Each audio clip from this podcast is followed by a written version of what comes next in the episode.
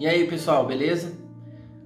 Ontem estava gravando uma live e entrei numa live de repente é, e comecei a falar algumas coisas ali bem espontânea e o Espírito Santo no meio dessa live me deu uma frase que eu fiquei meditando desde ontem. Então é, eu decidi gravar esse vídeo para vocês. A frase diz assim: é, o reino dos céus não se consiste em aparências, mas o reino dos céus se consiste em transparência.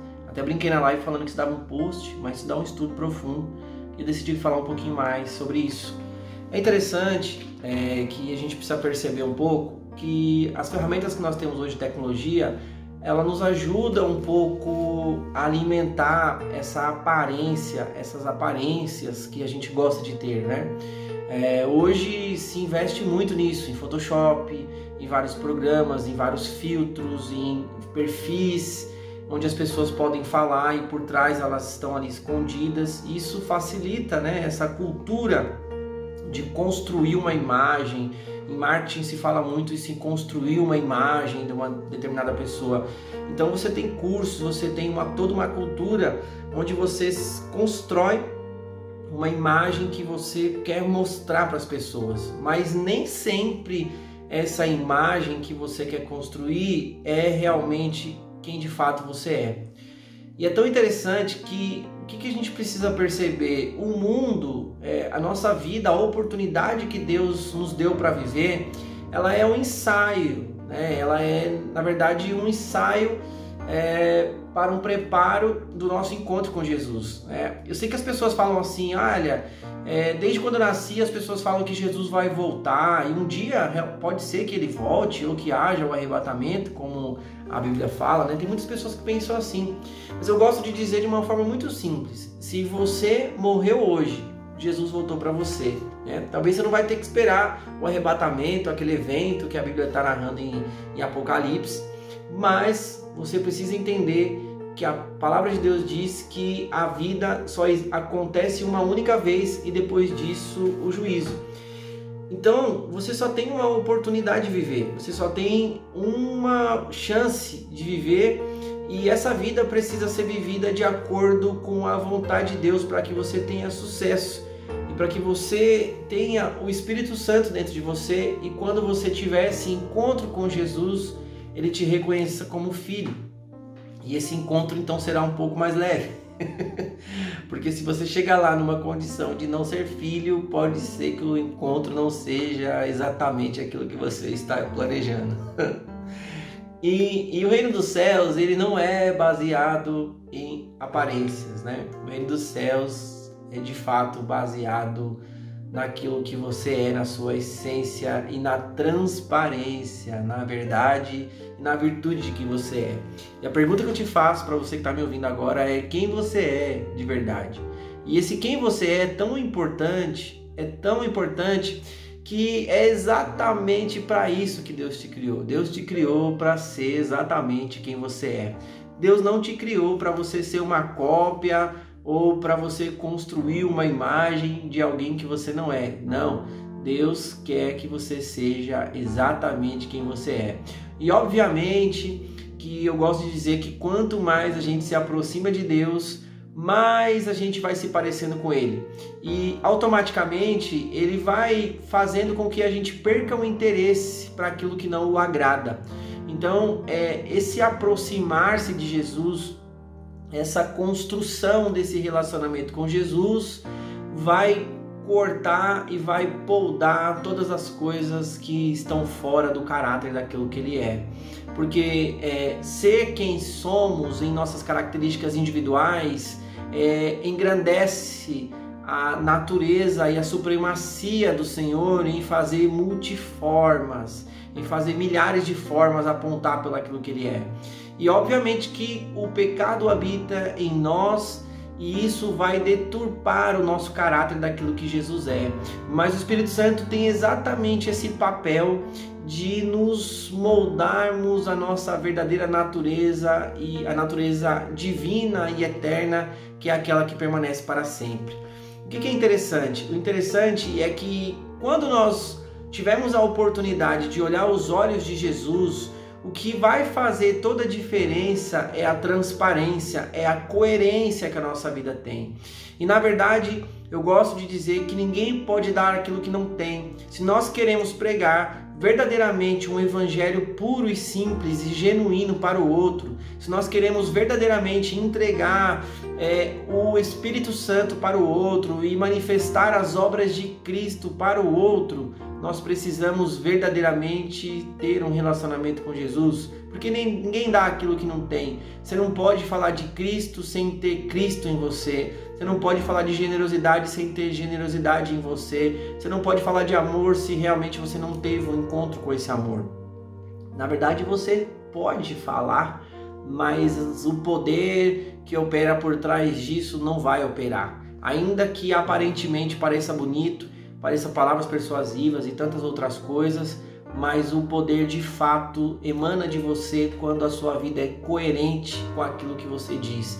Por isso eu gosto muito da frase do C.S. Lewis, que ele fale que, que ele diz que os nossos comportamentos falem tão alto quanto o som da nossa voz. E eu sei que essa geração é uma geração de muitas vozes, né? A internet está carregada de informações e cada pessoa falando uma coisa, e a ideia central e manipuladora é você não saber de fato qual é a verdade. E você só vai se encontrar com a verdade se você verdadeiramente se conectar com a verdade. E a verdade é Jesus, e é Jesus que pode te libertar de todas as cadeias e prisões e mentiras e idolatrias e falsas é, palavras que o mundo está ecoando. Jesus falou: Eu sou o caminho, a verdade e a vida, e ninguém vem ao Pai se não for por mim. E é tão interessante que esse caminho que é conduzido pelo Espírito Santo e por Jesus é um caminho de verdade, é um caminho de transparência e é um caminho de coerência. Jesus sempre pregou a coerência e ele sempre bateu nos líderes religiosos porque eles estavam vivendo uma falsa aparência e por dentro eles estavam é, como lobos devoradores, né? E, e a gente não pode ficar olhando isso para o outro o importante é que a gente olhe para dentro de nós. Então, o, esse vídeo é para você. A mensagem ela tem uma coerência para você. Ele não é um espelhamento para o outro, é uma mensagem para você. Você precisa olhar para dentro de você. Nós precisamos olhar para dentro de nós mesmos todos os dias e enxergar em nós se realmente existe transparência, se realmente existe coerência. É tão interessante que Adão e Eva estavam vivendo no Éden em uma vida totalmente transparente. Estavam nus, eles estavam transparentes, eles não tinham nada para esconder-se do Criador. E uma vez que o pecado entrou neles, eles começaram a se esconder e Deus falou: Ei, por que vocês estão se escondendo? E a pergunta que eu faço nesse momento para você é essa: Por que você está se escondendo? Porque você tem escondido as suas feridas, porque você tem escondido as suas dores, porque você tem escondido coisas que você não pode esconder de Deus, mas você ama esconder do outro. A verdade é que quanto mais transparente, mais coerente, mais quebrantado e mais exposto nós somos, mais nós somos curados e mais o Espírito Santo tem o poder redentor de nos resgatar dos nossos pecados, né? A palavra de Deus diz que o sangue de Jesus nos purifica de todo o pecado. E a maneira com que nós expomos as nossas feridas, que nós nos abrimos, que nós é, permitimos que o Espírito Santo entre, esse sangue vai penetrando nessas regiões de eh, obscuras e sombrias das nossas vidas e nós vamos sendo sarados, né? Quando nós chegamos diante de Jesus, ele vai olhar os nossos olhos e vai dizer: Sejam benditos e bem-vindos, filhos de meu Pai, né? Vocês é, estão entrando em um reino que estão preparados para você. Mas imagine você se deparar diante de Jesus e ele dizer para você, olhando nos seus olhos: Afasta-se de mim, porque eu não te conheço. Porque uma das coisas também perigosas é que viver de aparência, muitas vezes até aparentemente vai dar certo. Ele fala que vai chegar muitas pessoas lá dizendo: Mas nós curamos em teu nome, nós profetizamos, nós falamos, nós fizemos coisas. E ele disse: Eu não vos, não vos conheço. É interessante que a gente não pode também ficar preso nas, na, é, no ativismo em fazer coisas para Deus. Na verdade, nós precisamos fazer nada para Deus, nós precisamos fazer coisas com Deus, dentro de um relacionamento, dentro de uma intimidade profunda que nós vamos adquirir dia a dia.